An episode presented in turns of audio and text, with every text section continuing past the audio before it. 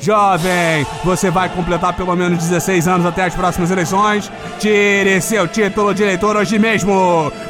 Você vai poder votar para presidente, votar para governador, votar para senador, votar para deputado federal e deputado estadual. Ninguém sabe a diferença dos dois. O processo é todo feito pela internet no site https www.tse.jus.br barra eleitor barra título tracinho de tracinho eleitor. Para tirar o título, você precisa de comprovante de residência, documento de identidade oficial com foto e uma selfie com seu documento de identidade. Se você é imbecil e não tirou seu título de eleitor e tem mais de 18 anos e você é um homem, você precisa também do seu comprovante de alistamento militar obrigatório. Não perca tempo vendo meme no zap. Você tem até o dia 4 de maio para tirar o seu título de eleitor.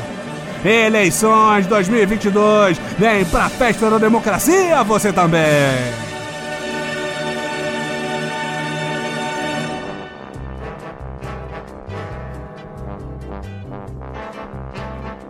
Muito bom dia para você que acha que o brasileiro médio esperou tempo demais para começar a saquear supermercados.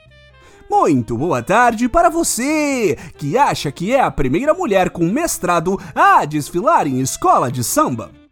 E muito boa noite para você que vai perdoar todos os bandidos de estimação que ainda não mandou matar. Este é o Boletim do Globalismo Brasileiro, seu relatório semanal sobre a luta do nosso capitão contra as forças comunistas do TikTok e do Kawaii. Toda semana a gente traz para você aquilo que nem o seu grupo de Zap Zap mostra. Então, não saia daí!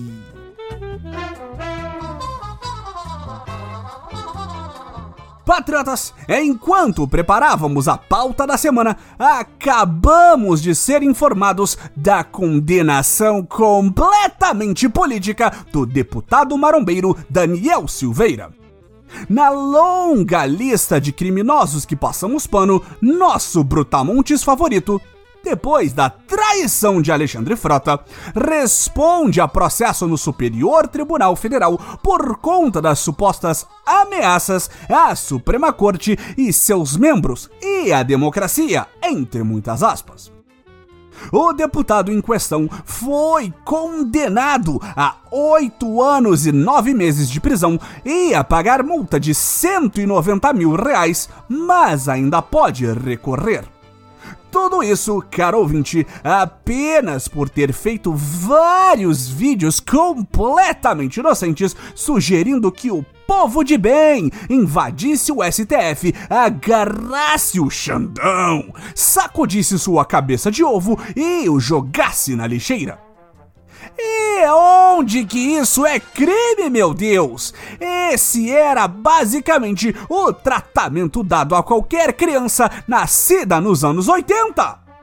E não venham falar de carecofobia. Daniel Silveira pode chamar o ministro de cabeça de ovo porque ele também é um deficiente capilar. Há quem diga que houve tentativas de tumultuar o julgamento por parte do réu.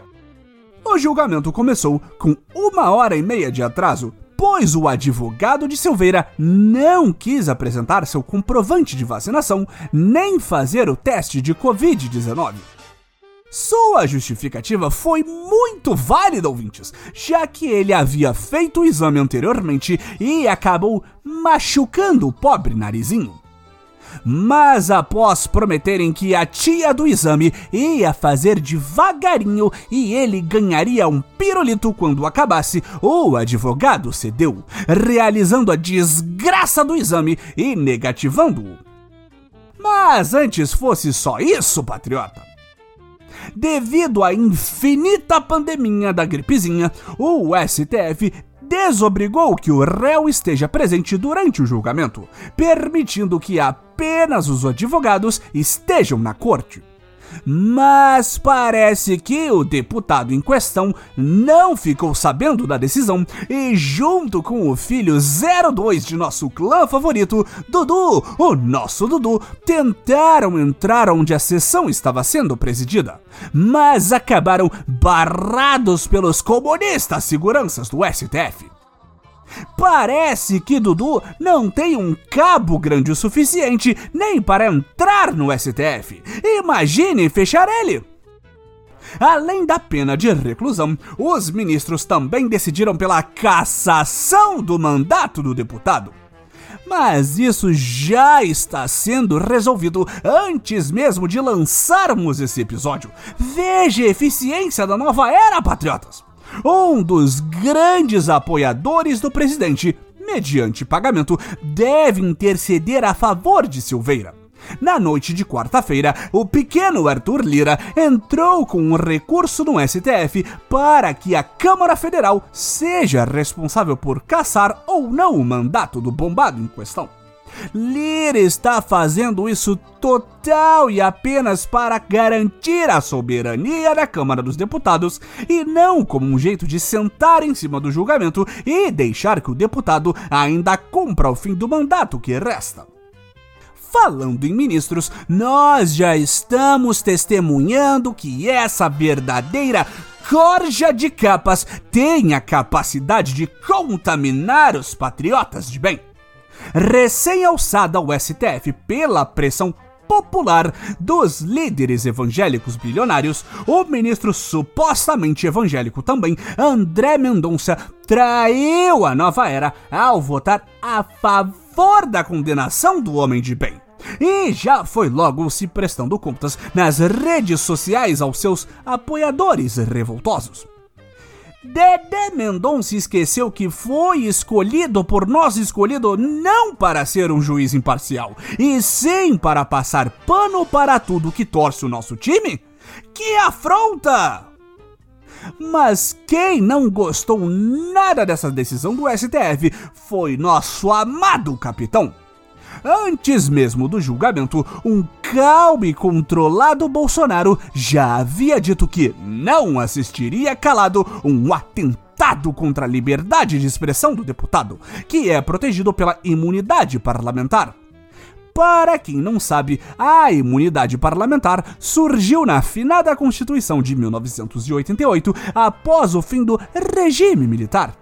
Seu texto diz que nenhum deputado pode ser preso durante o seu mandato por emitir opiniões, votos ou palavras, nem processado civil ou criminalmente.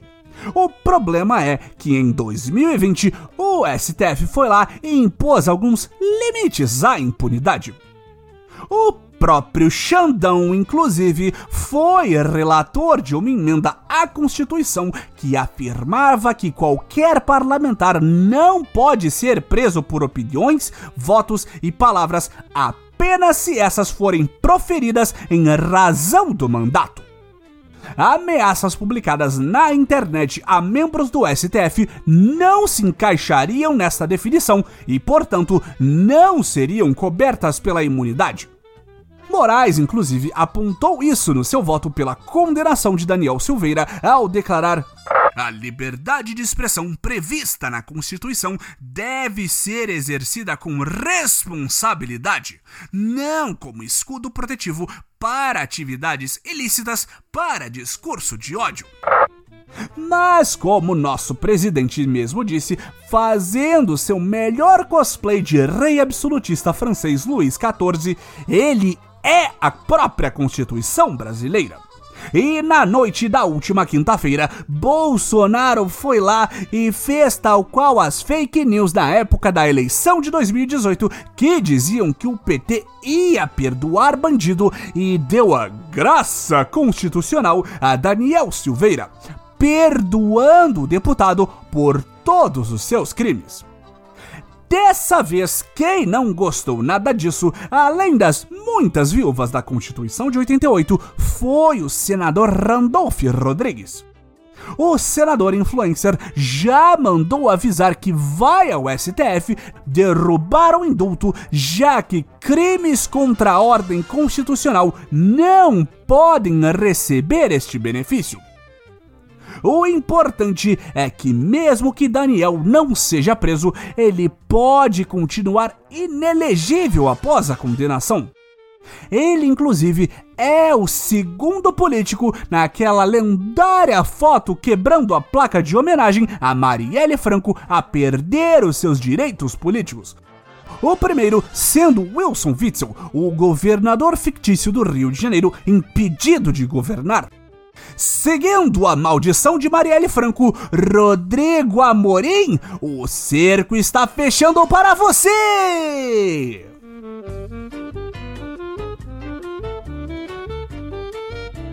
Esse foi o nosso Boletim do Globalismo Brasileiro para a semana de 25 de abril.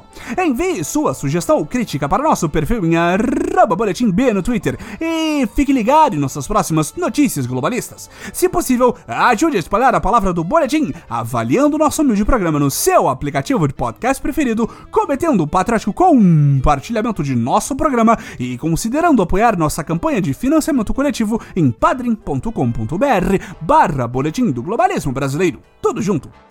E lembre-se, perdoar bandido acima de tudo, Brasil acima de todos.